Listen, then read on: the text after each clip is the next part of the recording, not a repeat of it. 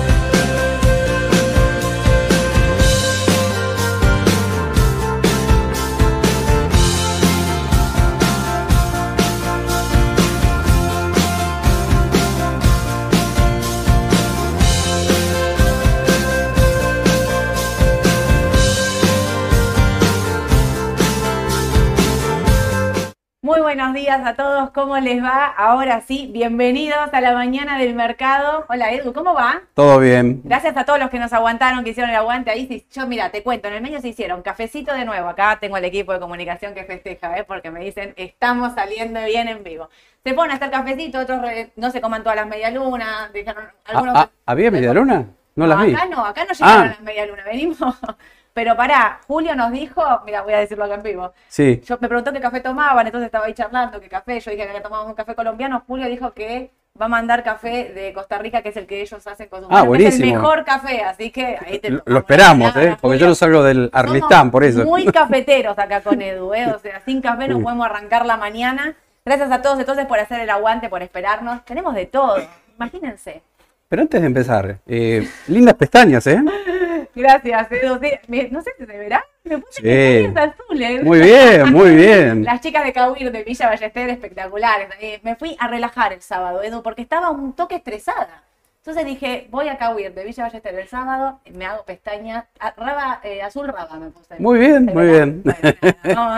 a tono con la camisa. A tono con la camisa. Viste que en algún momento decís, necesito desenchufarme, necesito Aparte tenía que cerrar los ojos y dejar el celular. Ah, Fue el momento ideal. Después cuando me levanté estaba estresada de nuevo, ya alterada.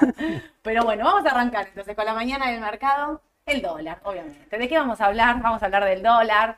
Yo lo tengo como tema del día. Es el tema del día ya de las últimas semanas. Hoy está eh, explotado el tema del dólar, como todos los días, porque no para, no para de subir, no hay una noticia, no hay una novedad, no hay algo que frene esta suba y entonces todos los días arrancamos con una nueva suba.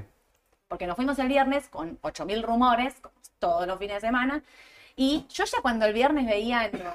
Yo no prendo nunca la tele, pero cuando está así todo muy alterado, prendo los noticieros. Cuando ya veía que estaba el portón verde de olivos, dije, bueno, nos pasamos todo el fin de semana mirando el portón verde de olivos, viste que entra, quién entra, quién sale, quién entró el pintor, no, no nos interesa. Viste, estamos, no, pero no, el fin de semana hubo silencio estampa, nadie dijo nada, todos en silencio, diciendo, bueno, va a pasar algo. Claro, es más. Algo van a anunciar antes del lunes. Pero yo pensé que iba a ser eh, ayer, porque viste que lo invitaron a Pese a la Casa, a la casa Rosada. Eh, bueno, va a haber algún anuncio. Nada. Nada. Nada. Pero escúchame, ayer cuando arrancó, como no habían anunciado nada, arranca con todo. Claro. Obviamente, el dólar no para. Porque si no hay alguna noticia, ¿por qué bajaría? ¿O por qué se frenaría esta corrida? ¿No? Digo, la pregunta del millón es esta. ¿Hasta dónde va a llegar el dólar? Y el dólar va a llegar hasta que el gobierno anuncie algo. Si el gobierno no anuncia nada, el dólar va a seguir subiendo. Ahora, viste que llamativo lo que pasó durante el día con el dólar. Arrancó, como decís vos, con todo para arriba. No sé si a las 12, una, de golpe, boom, para abajo. Igual se mantenía positivo. El MEP llegó a 4.46, bajó a 4.34. Dije, bueno, ahora sí se viene la toma ganancia. Venimos de varios días de suba. Pasó todo lo contrario. ¡Pum! Para arriba otra vez. 4.46 cerró, no se puede creer. Rebotó con no, se puede creer. Porque en el medio para mí es como que va a haber anuncios, no va a haber anuncios, va a haber anuncios, no va a haber anuncios. Cuando no hay anuncios, repito, para mí lo que la dinámica del mercado es esta. Como no anuncias nada, vuelta a, em, subir. Porque no hay nada que lo detenga. Y en realidad me preocupa la intervención nuevamente que hay sobre los bonos. La, la diferencia entre AL y GD está en su máximo. 23% de diferencia hay entre un bono y el otro. Muchísimo. Esto es por causa de las legislaciones, pero aparte de la legislación es porque uno lo están vendiendo y el otro claro. no. digamos. Ayer en algún momento igual parecía como que lo controlaban. Vendían pesos, compraban paridad. Vendían pesos, compraban paridad. A fin del día se, fue todo. Ojo que se abre una linda oportunidad con la L30 otra vez, ¿eh? porque si llega a 18 dólares, puede ser una... ¿Vos pensás que va a los 18 dólares? Debe haber un montón de preguntas. Me cuesta creer, pero pensé que en 23 iba a rebotar y verlo, no sé si en 20, 70, bueno, 20, 19, 18, no falta mucho. ¿eh? Qué difícil es hacer una T cuando hay una intervención de algo que está vendiendo fuerte, entonces, digamos, como que pierde todo todo registro lógico, ¿no? O sea, vos por AT puedes decir, bueno, en este precio rebotaría, ¿no? pero si alguien está vendiendo fuerte del otro lado, sobre todo para contener una, una moneda, sí nada, no, no pasa que respeta eso. Es más, yo te diría que antes de mirar el mercado local, cómo abre, acciones, bueno, mira cómo está el dólar primero, el dólar blue, y después analizas el resto. Cual, tal cual. Eh, mira, ayer cerró así, 4.49, cierra el MEP, 4.62, esto está medio... Es 4, para mí es 4.46, Sí, sí, para mí cerró 4.46. Está medio alterado, pero bueno, estamos hablando de un casi 13% de suba en el mes para los dólares eh, bursátiles. La realidad es que el carry trade, los pesos, se los o sea, se llevó dos meses puesto, casi, ¿no? Digamos, o sea, es, es terrible. Sí. Eh, mañana hay licitación en pesos. De nuevo, mañana es la licitación set. Mañana es la licitación, la posta, la de verdad. Casi un billón de pesos va a licitar mañana. Ahora les cuento qué, qué licita. Pero esto, digamos, la pregunta que todo el mundo hace es, ¿esto hasta dónde llega? Nosotros, como tuvimos un tiempito con Edu, estuvimos charlando eh, antes de arrancar, ¿hasta dónde pensás que luego llega? ¿Qué pensás que va a pasar? Digamos, porque la verdad es que lo que va a pasar, yo creo que a esta altura no lo sabe nadie. ¿eh? Ahora sí, digo, no, no, no rumor, rumor, que yo, hay de todo dando vuelta, pero creo que la verdad de la situación la deben saber muy pocas personas acá en Argentina. Sí, ¿Qué y, sí- están esperando? y en base a lo que decís vos, muchos empiezan a ver, bueno, ¿hasta dónde va a llegar el dólar blue? No lo sabemos, pero si quieren tener, bueno, acá vemos el gráfico. Sí, Este, bueno, estamos cerca de ahí de la zona de 4.50 para el dólar MEP que dijimos cuando estaba, ¿te acordás? En estos valores, ¿no? Bueno, lo dejamos fijo porque era un nivel razonable 4.50. El problema es si el dólar blue sigue subiendo, los dólares financieros van a acompañar. Y pues es lo que están mirando muchos analistas, vi que están de acuerdo. Bueno, ¿a cuánto puede llegar el, el dólar blue? Algunos dicen 528. ¿Y en qué se basan? En dos cositas. ¿Te acordás cuando se fue Guzmán? sí. Bueno, dicen, bueno, desde esa fecha hasta ahora, si yo lo ajusto por inflación, o si tomo la otra variable brecha cambiaria, que es la diferencia entre el dólar oficial y el dólar blue, bueno, hace un año atrás llegó a 140%. Entonces, si ahora ocurriera lo mismo, sería 528. Claro. El dólar eh, blue, ¿no? Sí. Eso es un parámetro. No sé si, si va a ocurrir, pero bueno, si alguno lo quiere tener en cuenta. Y es un buen número para tener, le, le queda un numerito todavía entonces. Le queda, le queda. queda Sí, sí, sí, sí, le queda. Eh, está- mientras te escuchaba vos estaba pensando que sí, que es un gráfico de esos vi. También eh, llegás a esta brecha máxima entre dólares, que es lo que el gobierno está siempre controlando. Mm. Dicen que cada vez que llega a estos valores, el gobierno hace algún tipo de intervención. Si ustedes me preguntan a mí, que es lo que yo les decía Edu, ¿qué creo que, que están esperando? Digamos, ¿por qué? La pregunta sería, ¿por qué no salís ya? ¿Por qué no decís algo ahora? ¿Por qué no lo frenás ahora? ¿Qué es lo que está, qué es lo que está pasando, no? Mm. Yo creo que están esperando al viernes al Fondo Monetario Internacional. Por eso no hay una medida en el medio. ¿Qué se, de- qué se define este viernes? Este viernes se define, ¿se acuerdan que nosotros tuvimos un cambio en la meta de reservas del Banco Central? ¿no? Este cambio, porque no llegábamos a la Mm. meta de reservas del Banco Central, esto ya fue cambiado. Pero después, cuando fue eh, Alberto, que viajó, que se juntó con el presidente de los Estados Unidos, ¿te acordás que ahí hay una bajada de línea muy específica del presidente de Estados Unidos de decir eh, ayude a la Argentina Sí. y modifiquen las metas. De ahí es que el Fondo Monetario vuelve a reunirse con Argentina y se va a cambiar este, este, a ver, lo que se está discutiendo es la meta fiscal y la meta eh, de inflación, obviamente, digamos, todas las metas que el Fondo Monetario tiene para, eh, que Argentina tiene que cumplir para que Estados Unidos nos mande dinero.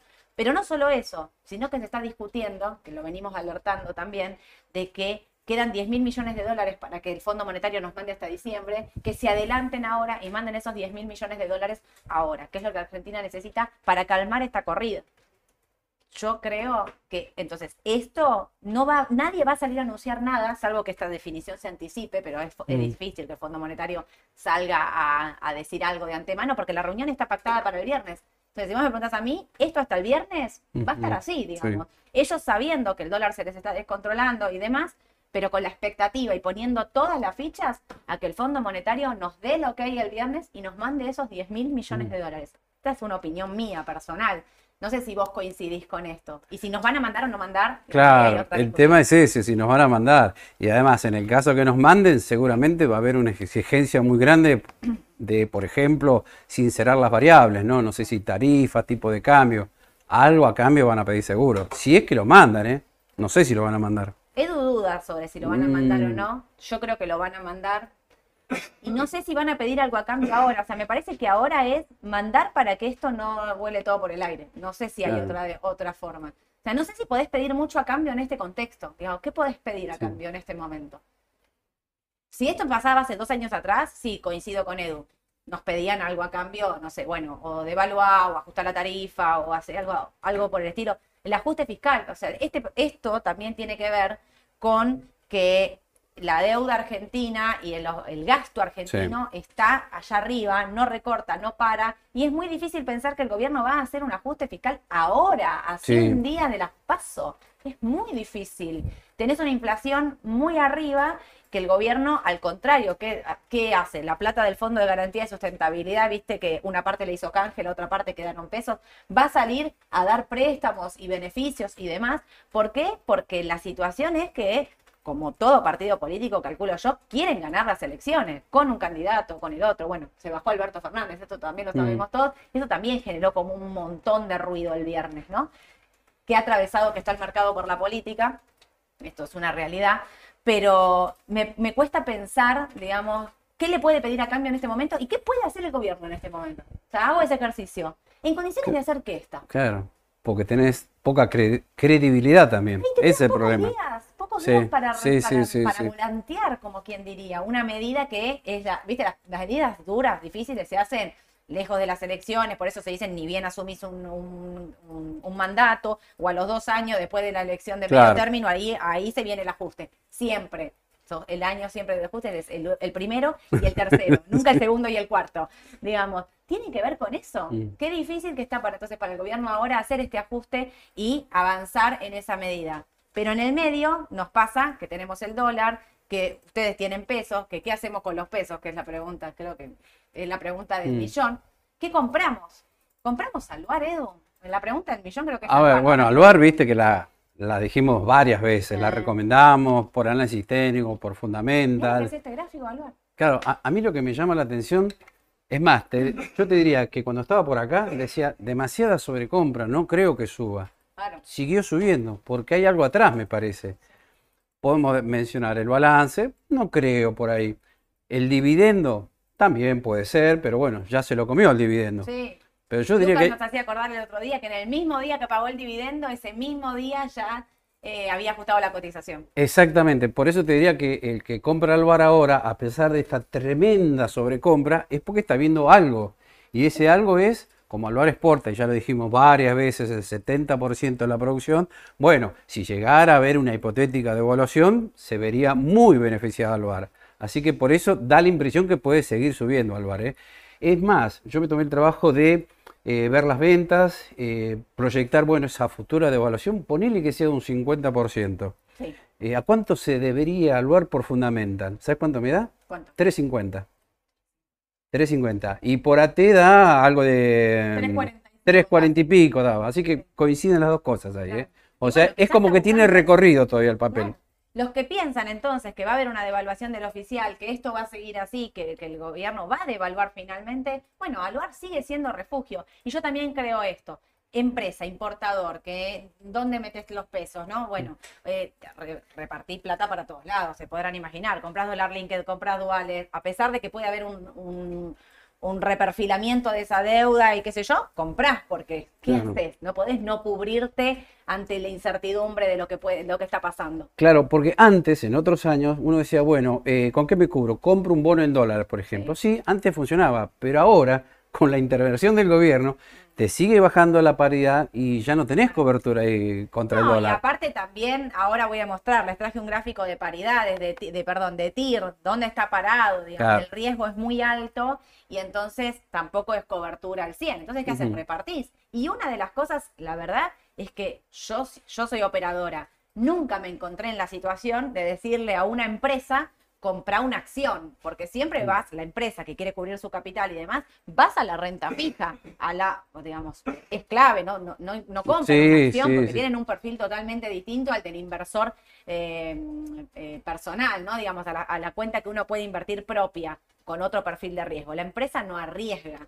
Eh, su capital y demás. Pero acá nos encontramos ya hace meses diciéndoles que compren Aluar y Ternium, por eso trajimos las dos, acá está Ternium.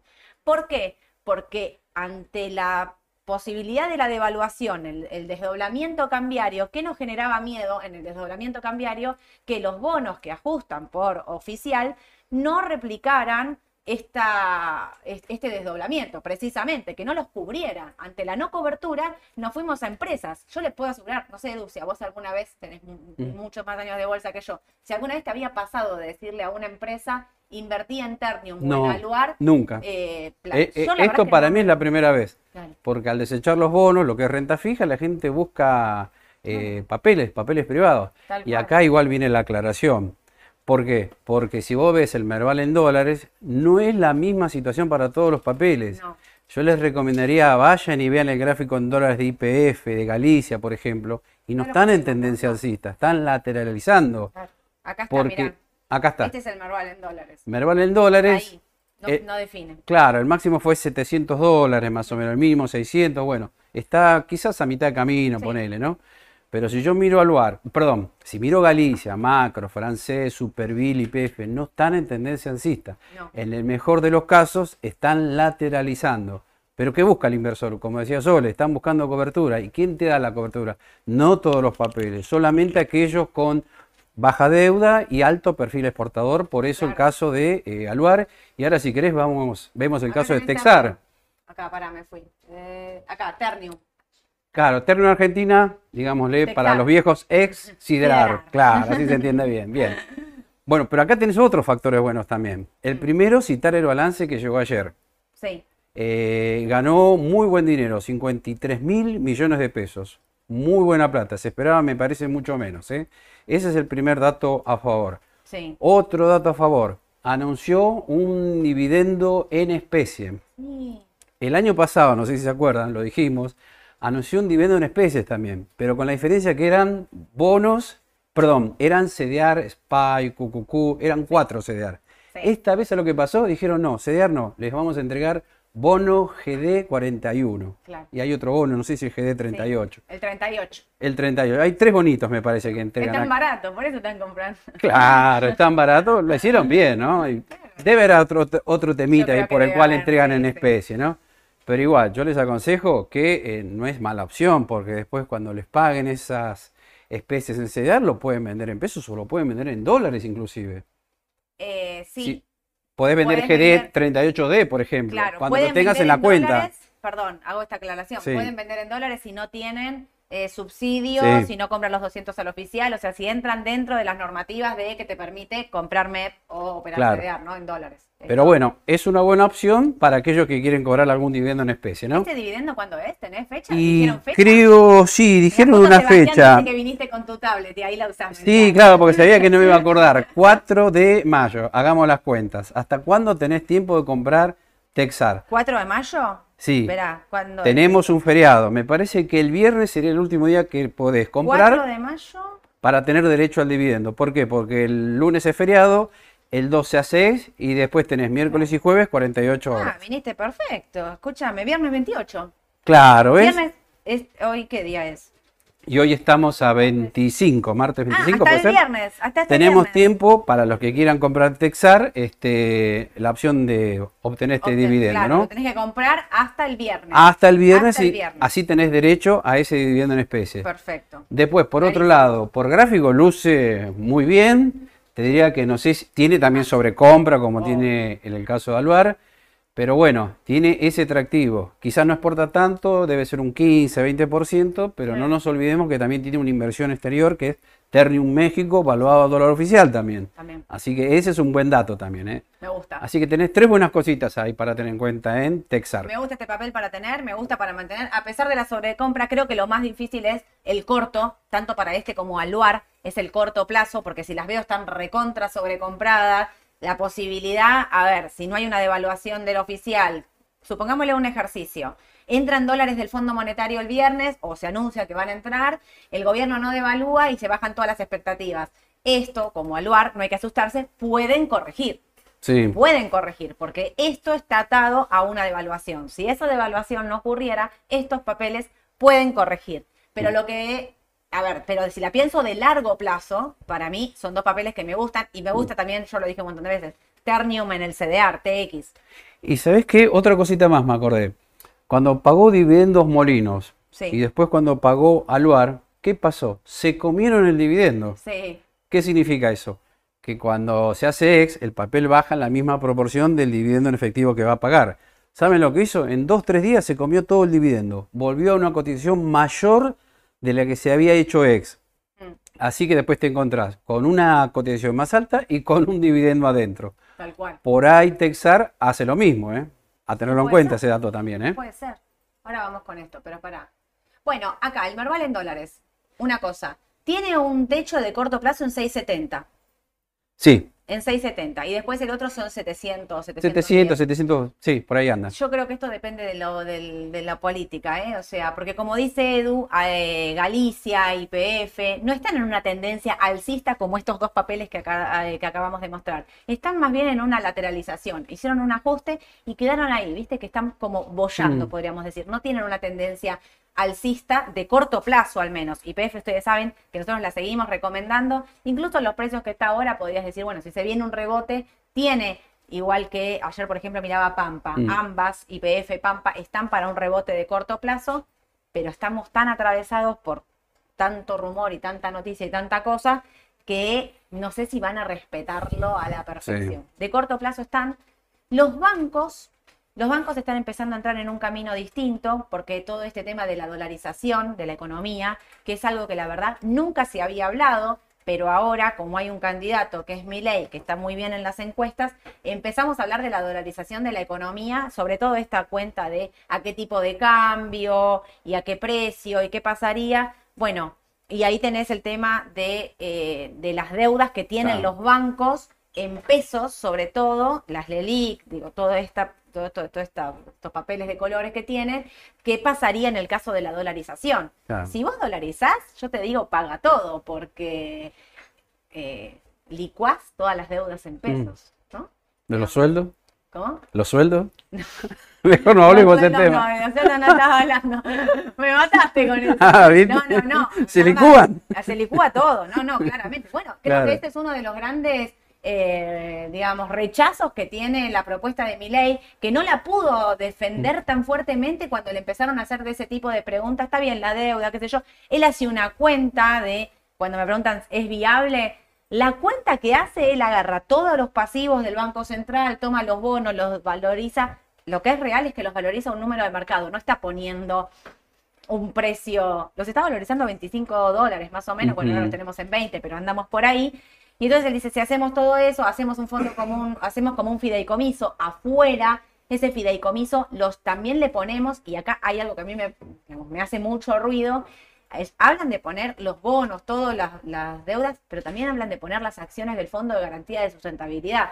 Las acciones de Mm. IPF, gente está ahí adentro. Entonces él dice que eso se valorizaría, entonces ahí entrarían los dólares al mercado. Bueno, es mucho más profundo y mucho Sí. más extenso de explicar la dolarización de mi ley, pero digo, todos empezamos a hablar de esto porque hay un candidato que está midiendo muy bien, que no tuvo el aval del círculo rojo, esto hay que No. decirlo en el Yao Yao, como que no, no convenció. De hecho, Macri empieza a abrirse. Hasta el Yao Yao, por poco teníamos una Macri, Patricia eh, Bullrich, eh, Milei, todos juntos ahí, dejando a Horacio Rodríguez Larreta, que es más moderado por otro lado.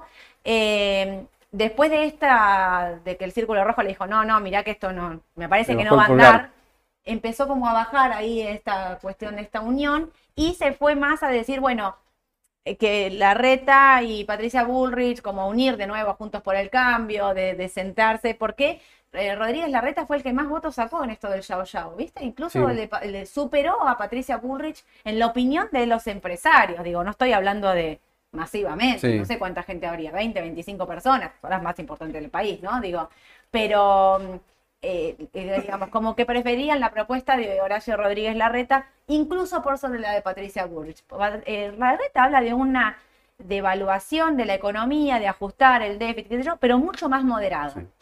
Dice que hay que levantar el cepo, dice que hay que levantar las retenciones, pero todo mucho más tranqui. Patricia Bullrich habla de una, una economía de shock brutal en, en el corto plazo, inflación fuerte, dice, para poner como las variables en cero y volver a arrancar. Tiene una posición más dura. Sí, mucho. Sí, mucho más sí. ¿Qué haces en ese caso? ¿Te quedás con bancos? Creo que la pregunta del millón es ¿qué hago con los bancos? Los bancos, si yo los miro, Un signo de interrogación pondría. sí, le pongo un signo de interrogación.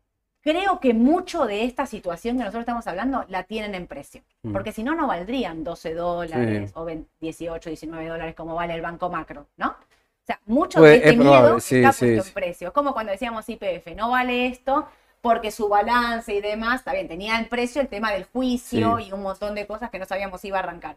A mí con los bancos me pasa un poco eso, entendiendo que como hay tantos candidatos, tantas posibilidades económicas y una debacle en- en el corto plazo tan fuerte, me da miedo entrar. Sí, sí. Eso sí me pasa con los bancos. Y que me marca un poco el Merval, porque Galicia me marca el Merval, Claro. ¿no? Lo tenés selectivo al Merval en dólares. Tal cual. Pero mira, para que vuelvo para acá, ¿qué noticias me olvidé?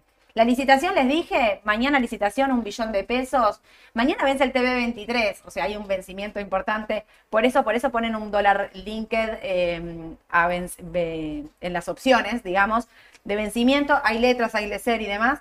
Lo importante acá no solo es el monto, sino que el 90% está en manos de privados. Así que, y en la última licitación, recordemos que fue el miércoles de la semana pasada, o sea, no estaba todavía este tipo de cambio y todo este caos, estábamos a... eh, eh, la licitación tuvo que subir la tasa porque tuvo que poner un 132 efectivo, Sí, me parece, sí. ¿no? En las letras. Así que habrá que ver si sube implícitamente la tasa de nuevo. Ayer Edu lo dijo así como al bazar. Eh, Pelle se juntó con Alberto en la Casa de Rosada. la Casa Rosada, Dicen sí. que lo hicieron en la Casa Rosada para que todo el mundo viera que Pelle estaba entrando a la Casa. Rosada. Mamita querida, los teléfonos explotaban en ese momento, se va, renuncia, qué sé yo. Ah, Si se va, si renuncia, es como difícil que hagan todo eso. Lo que sí dice, por ejemplo, leía hoy la política online, que Alberto lo apretó y le dijo, esta es la última. Claro. Y sí, claro. Como, Cada vez quedan menos alternativas. Sí, sí. ¿Qué vamos a hacer? Que Esperemos que sea la última, ¿no? Digo, bueno, como que le dijo que se ponga firme. ¿Qué va a hacer para ponerse firme? ¿Esperamos al fondo? ¿Subirá la tasa? ¿Sabes lo que dicen algunos? El Sí. problema no es que se vaya, el problema es quién viene. ¿Quién viene? ¿Quién agarra esa papa caliente, no? Yo creo que Massa, lo digo siempre, yo creo que Massa no se va también un poco por eso, ¿no? Igual Massa también habla de la templanza, de que esto es una crisis, de que hay que pasarla, de que hay que estar tranquilos. Bueno. Por eso digo, yo creo que por atrás se está negociando este acuerdo con el fondo, que si sale bien, bien, mi, Edu me dice, y si sale mal, y si no nos mandan los dólares, esto antes de que arranquemos el vivo, cuando se nos cortó, nos quedamos acá charlando, ¿qué pasa si no nos mandan los dólares? No, es que el Fondo Monetario ya como que no viene haciendo la tarea Mm. muy bien, muy prolija, le digo yo a Edu, porque ¿se acuerdan? Allá en el 2018 nos mandó como dos veces el Mm. préstamo, nos mandó plata que no nos podía mandar. ¿Vos pensás que ahora no nos va a mandar y que vuela todo por el aire? Es una posibilidad, y sí, es una posibilidad. Digo, si hiciste todo tan mal, estás a 100 días de las elecciones, ¿no, no mandás la plata? El tema. ¿Alcanza la plata, Edu? Eh, ay, a ver, yo creo que no. Va, no sé, yo no sé si opinar, porque de este tema por ahí no, no, no conozco mucho, pero escuchás a los economistas, los que dicen saber mucho, y dicen, y mirá, mucho no alcanza, puede, te puede servir para uno, dos, tres meses, pero Claro. no más, me parece, ¿no? Y bueno, quizás es para zafar. También el tema de esto de, de generar confianza. Acá hay que generar confianza para, la, para lo que sea, ¿eh? para la plata que sea, para la dolarización de mi ley, para lo que sea, necesitas eh, confianza, que creo Sí. que es lo que falta. Y si llega a haber anuncio, ¿no nos convendría que sea el viernes a más tardar a última hora? Sí, Porque encima bueno, después viene un feriado largo, ¿viste? Y van a haber un montón de especulaciones. Imagínate, este viernes, no sé si lo conté, viste que habían, hicieron un cambio en la normativa para los Sí. importadores y como que tuvieron que, los bancos cerraron, digamos, lo que era la parte de importación, entonces no podían, los importadores no podían comprar dólar al oficial. Mm. Se vino el cierre, el corralito, feriado cambiario, el lunes. Por eso. ¿viste? No, paren, paren. Queremos paren, pasar el día del trabajador tranquilo. Por favor, es un cambio de normativa, no pasaba nada, pero bueno, en el mes de medio, cualquier chispita Sí, es sí, una sí, fogata. ¿viste? Es, es terrible. La buena noticia la dio Arcor. A ver, no la te voy a contar, No ¿no la conozco. A ver, no. Arcor, obligación negociable, para los que siempre me preguntan, tenía un vencimiento de sus obligaciones negociables. Una parte ya la había cancelado, la había, canje- la había canjeado hace un, par- hace un tiempito atrás. Ahora, en junio, tenía un vencimiento. Lo adelanto. Pide autorización para adelantar el pago en dólares. ¿No te llama la atención eso? Sí. Eh, Muy buena señal, me parece, ¿no?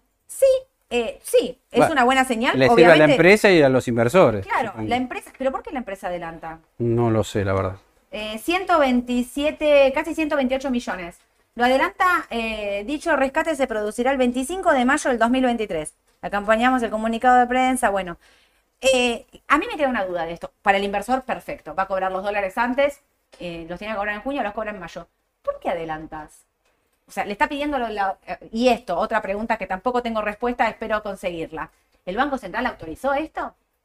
En este momento, ¿el Banco Central autoriza a Arcor a pagar las obligaciones negociables? Si fuese que sí, yo creo que sentiríamos todos un gran alivio con respecto a las obligaciones negociables, que yo siempre les cuento a ustedes, es mi mayor temor, que el Mm. Banco Central no le dé los dólares a las empresas para que las empresas paguen sus obligaciones negociables.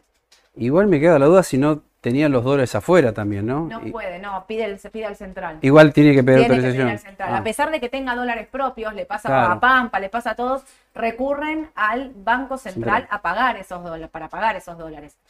También una cuestión de la empresa. Los dólares afuera valen 470 y Sí. el oficial vale 220. Sí. O sea, Eh, obvio, empresa sí. es, una- es un numerito, pero eh, también leía, ¿no? Che, ¿por qué Arcor adelanta? ¿Piensa que va a haber una devaluación? Mm. Y sí, Entonces o sea, se adelanta alguna para causa tiene que haber. tiene los pesos y se adelanta a Y pagar sí. ahora. Bueno, vamos a estar atentos a ver si el Banco Central autoriza. Ojalá que autorice, sería una, una muy buena noticia. Y lo del Fondo Monetario ya lo conté, ¿no? Sí, el Sí. viernes. Y ahí en el Fondo Sí. Monetario, bueno, vieron que está también esta cuestión de. ¿Cómo se llama esto? De que hoy hubo denuncias, el secretario del Fondo Monetario en Argentina dijo que la oposición había ido, oficialmente lo dijo, ¿eh? dijo que, la que miembros de la oposición habían ido a boicotear los acuerdos de Argentina, decirles que no nos adelanten plata, que no nos paguen nada, que renegocien con ellos. Bueno, no sé, dijeron nombres, me llamó la atención porque en la, di- eh, o sea, dijeron que fue eh, Sandleris, eh, Lacunza, Y. Mm. Eh, o sea, todos de Juntos por el Cambio. No sé si esto es verdad, no escuché tampoco ellos que dijeron, si salieron a desmentir. No, yo tampoco. Pero me parece raro que lo salgan como en el medio de todo esto, que alguien de la oposición esté Claro. llamando al Fondo Monetario a decirle, che, no le mande dólares, porque yo creo que no quiere nadie esto, No, ¿eh? o sea, no. honestamente, ni unos ni los otros quieren que vuele todo por el aire, porque cómo te haces cargo y cómo llegás a las pasos y a las elecciones y demás. De Argentina, más o menos. Ya está. No, pará, una cosa, les quiero mostrar esto. Dólar, TIR histórica de la L30. Sin, casi 57% es la TIR de, de la L30. Máximo histórico. Supera incluso la del 29. ¿Por qué pasa esto? Porque, está inter- porque están vendiendo. O sea, miren esto. Esto es porque están vendiendo, venden, venden, venden sin pagar. Bajan el precio, sube la TIR. Porque si no, no tiene lógica que tenga una TIR más alta que un bono que vence antes, que es el 2029. Claro. Acá lo tenés en la TIR y en el gráfico tenés cómo está la L30D. En el gráfico, acá, el Ahí está. A30D, acá estamos, ¿sí? Eh, Porque si lo ves en pesos se mantiene o sube un poquito, pero sí baja en dólares. Mírenlo en dólares porque es lo importante. Miren esta baja desde 32 dólares a 20,57. ¿Podemos ir a mínimos, Edu? 18. 18. Y es una posibilidad. Si En la siguen me- vendiendo, Y en la medida que sigan vendiendo y soba el dólar blue, me parece que sí, está la posibilidad que vaya a buscar los 18 dólares. No habría que descartarlo, ¿eh? obvio. Sí, sí, sí. Eh, y otra cosa que quiero decir con respecto a esto, y les quiero mostrar, se lo muestro directamente acá. Esta es la tira histórica de la L30, que rinde 57 en dólares. Esta es la tira histórica del GD30, les puse uno y uno Mm. para que vean. Casi 25. ¿Saben por qué pasa esto? Porque lo- la curva está invertida. Esto quiere decir que rinde muchísimo más lo de corto plazo que lo de largo plazo. ¿Por qué pasa esto? Porque hay riesgo de default, como decíamos Mm. el otro día, en la deuda corta, digamos, que lo que no se pague es lo corto y entonces Mm. hay una distorsión de rendimiento impresionante. Este es el motivo por el cual el riesgo país está a 2.400 puntos y no está 5.000, Claro. porque no rinde toda la, toda la curva argentina casi 60 en dólares. Tenés la corta que rinde casi 60 y la, de- la larga que rinde 25. Viene la pregunta obligada. ¿Será momento de arbitrar? ¿De vender momento. GD 38D para pasarse a L30D? Dejo la inquietud por las dudas. Y para alguien que quiere tomar riesgo, sí, claramente. Mm. Claro que sí. Para alguien que está, digamos, asumiendo riesgo, que, a ver, el que compra esto está pensando en el pago de los cupones y demás. Y el que compra eh, esto está pensando en, no sé, mi ley dice que esto tiene que ir a una tier del 10%.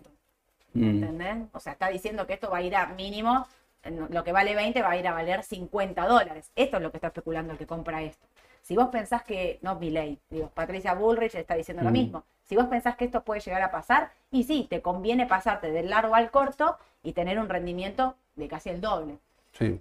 Si pasará o no pasará, no lo sé. Esto sí, no me animo ni, ni, ni a hacer un pronóstico, porque yo soy compradora de bonos a largo plazo, porque creo que con un escenario, con el otro, van, Sí. a, van a subir, incluso con una reestructuración y una, y una quita nuevamente de estos bonos, yo creo que van a subir.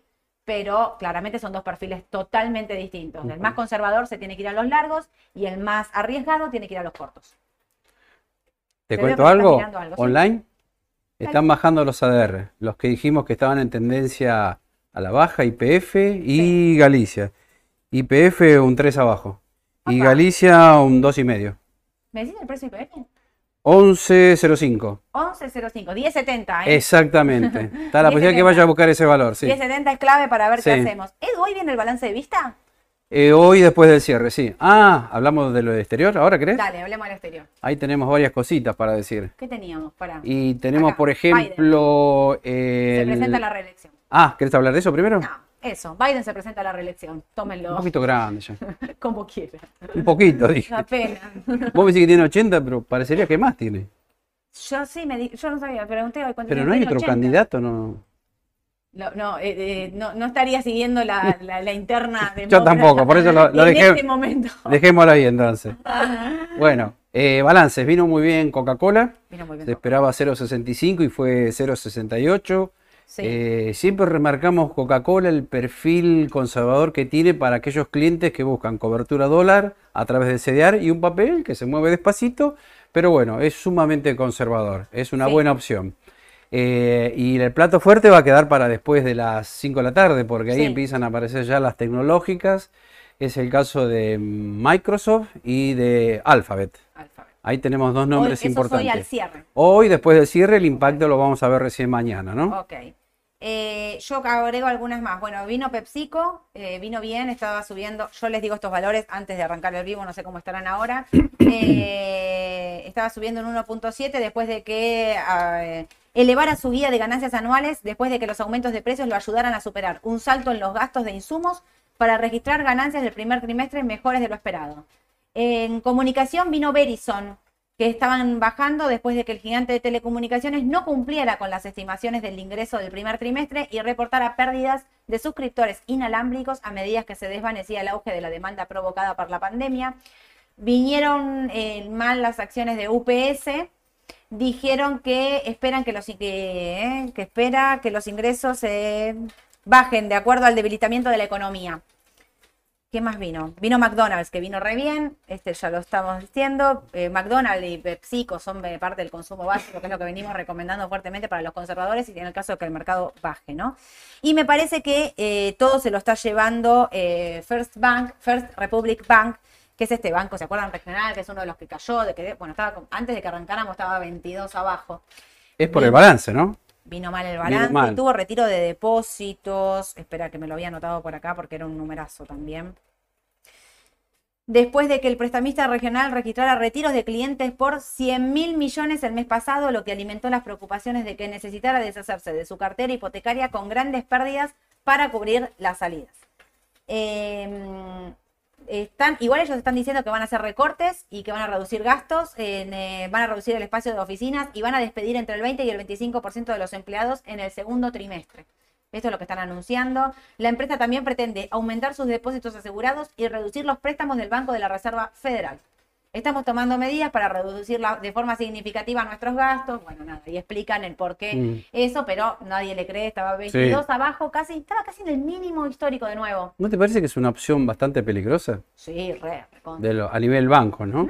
Sí, sí, sí. de- si quiero comprar un banco, de última me voy a los de primera línea. Sí, JP Morgan, por ejemplo, Morgan, claro. que vinieron bien esos Vinieron bien balances. los números, Los sí. 10 mil millones de depósitos que se fueron de estos bancos se fueron los principales, ¿eh? Se fueron a, a JP Morgan, a Vaca, Citi. Bank of America, Claro, claro. fueron sí. a Yo, parar yo ahí. lo veo muy peligroso esta opción, ¿eh? Sí, obvio.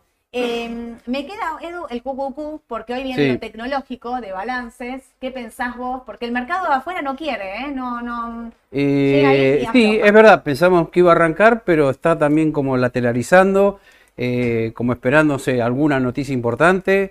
Ojalá que, bueno, estos balances que van a llegar a las tecnológicas lo logren impulsar. Por ahora vemos que hace piso ahí en la zona de 3.20, 3, Sí. cerca de 3.30, ¿no? ¿Puede no ser? puede, 3, 3.20, sí, casi 3.23. Y el piso ahí en 3.14, me parece.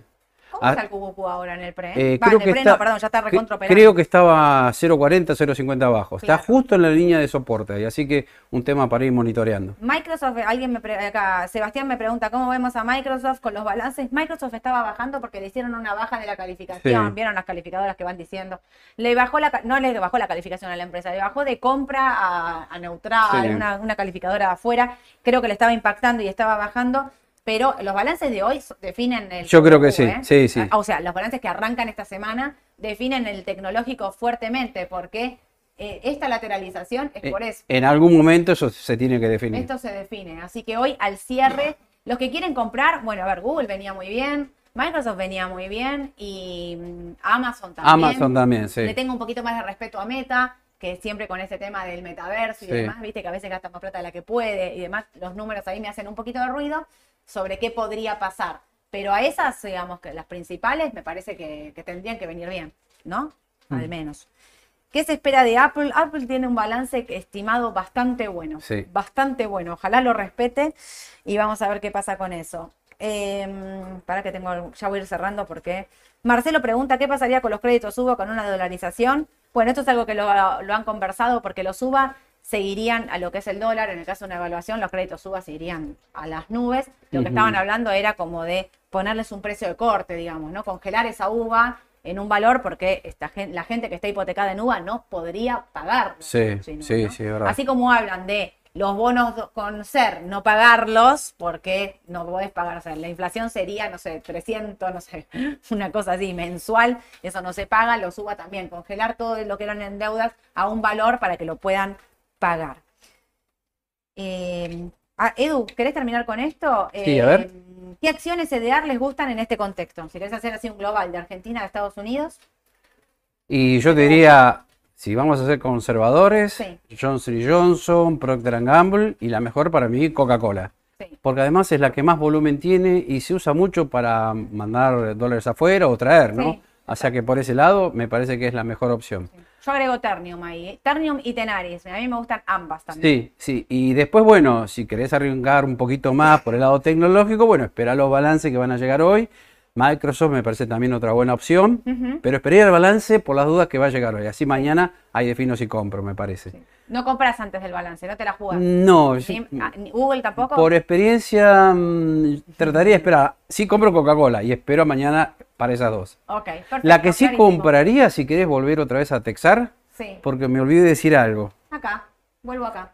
Para mí el atractivo que tiene, el dividendo lo dijimos, pero ojo que son 136 mil millones. Es mucho dinero. ¿Por qué? Porque si vos agarrás el dividendo que va a pagar 136 mil millones dividido el capital, eso te da que va a pagar 30 pesos con 19 por acción. Yo no sé si el papel ayer cerró 3.26, 3.20. 3.25. Estamos hablando de 30 pesos cuando se haga ex. Sí. Yo creo que esta vez va a pasar lo mismo que pasó en Aluar y en Molinos. Sí, Y creo que con Mola también. Se va a comer el dividendo en pocos días. ok. Sí. Me parece que es una buena opción de corto plazo. ¿eh? Sí, para los que están acá en Argentina, en papeles argentinos, eh, preguntan, eh, por ejemplo, energéticas. Eh, a mí, para a mí, por ejemplo, mm, estoy pensando porque No son malas opciones, pero están ahí, ya están cerca de los techos, ¿viste? No sé si Sí, tienen recorrido de corto. Sí. Pero si el mercado corrige como está haciendo ahora, Ese mismo, está corriendo fuerte IPF, Sí, 4 abajo ahora. por eso. Si el mercado está así, habría que esperar. Yo supongo que si están para abajo los ADR, los principales, por lo menos el dólar debería haber arrancado para arriba. ¿eh? Y ahora lo voy a mirar. Ahora no- lo no vamos a pude chequear. ver todavía. Me preguntan si CDR de Tenaris entonces, sí, porque el CDR de Tenaris respetó Tenaris, no el CDR. Respetó los 28 dólares como piso perfectamente. Ayer subí al 4,5, no sé si hoy está corrigiendo, pero a mí me parece que es entrada. Y el CDR es TEN, ¿no? TEN es Bien. el CDR de Tenaris. Eh, Vista, que presenta el balance hoy, hay que estar muy atentos porque eh, hablaban la posibilidad de recompra de acciones y de dividendo cuando sea la asamblea. Así que hay que estar muy Mm. atentos a Vista. Si da posibilidad de entrada, habría que eh, Aprovecharlo. entrar. Para Fernando que nos pregunta por Tesla, Tesla estaba en un canal bajista, lo mostraste vos el otro. Sí, está parece, muy ¿no? feo Tesla. Está ¿eh? eh, técnicamente estaba No, no estaba bueno ese gráfico. Hoy estaba bajando, estaba en 160 dólares. Recordemos que el mínimo fue 100 dólares. Claro, Está la posibilidad de que los vaya a buscar, ¿no? claro. Sí, no, desde la T no, no No, para, no, no, no, para no. entrar.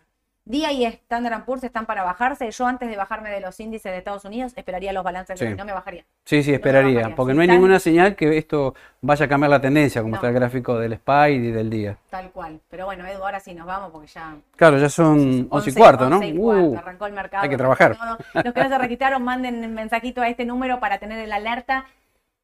Gracias a todos por aguantarnos, que se nos hizo retarde, por bancarnos toda la mañana. Estamos acá. Hoy a las 5 de la tarde hago la decisión justa con Ale. Ale, ¿qué? mm, Resumime, ¿qué? ¿Cresud? y una para que la conozcan más, Sí. UNH. UNH, Cresud y UNH. Entonces hoy a las 5 de la tarde en la decisión justa, Ale va a estar contando los fundamentals de estos papeles y también seguramente vamos a estar contando algo. Si pasó durante Sí. el día, analizamos el dólar seguro. Eso a las 5 de la tarde lo analizamos seguro. Eh, que tengan un excelente día todos. Gracias. Chau, chau.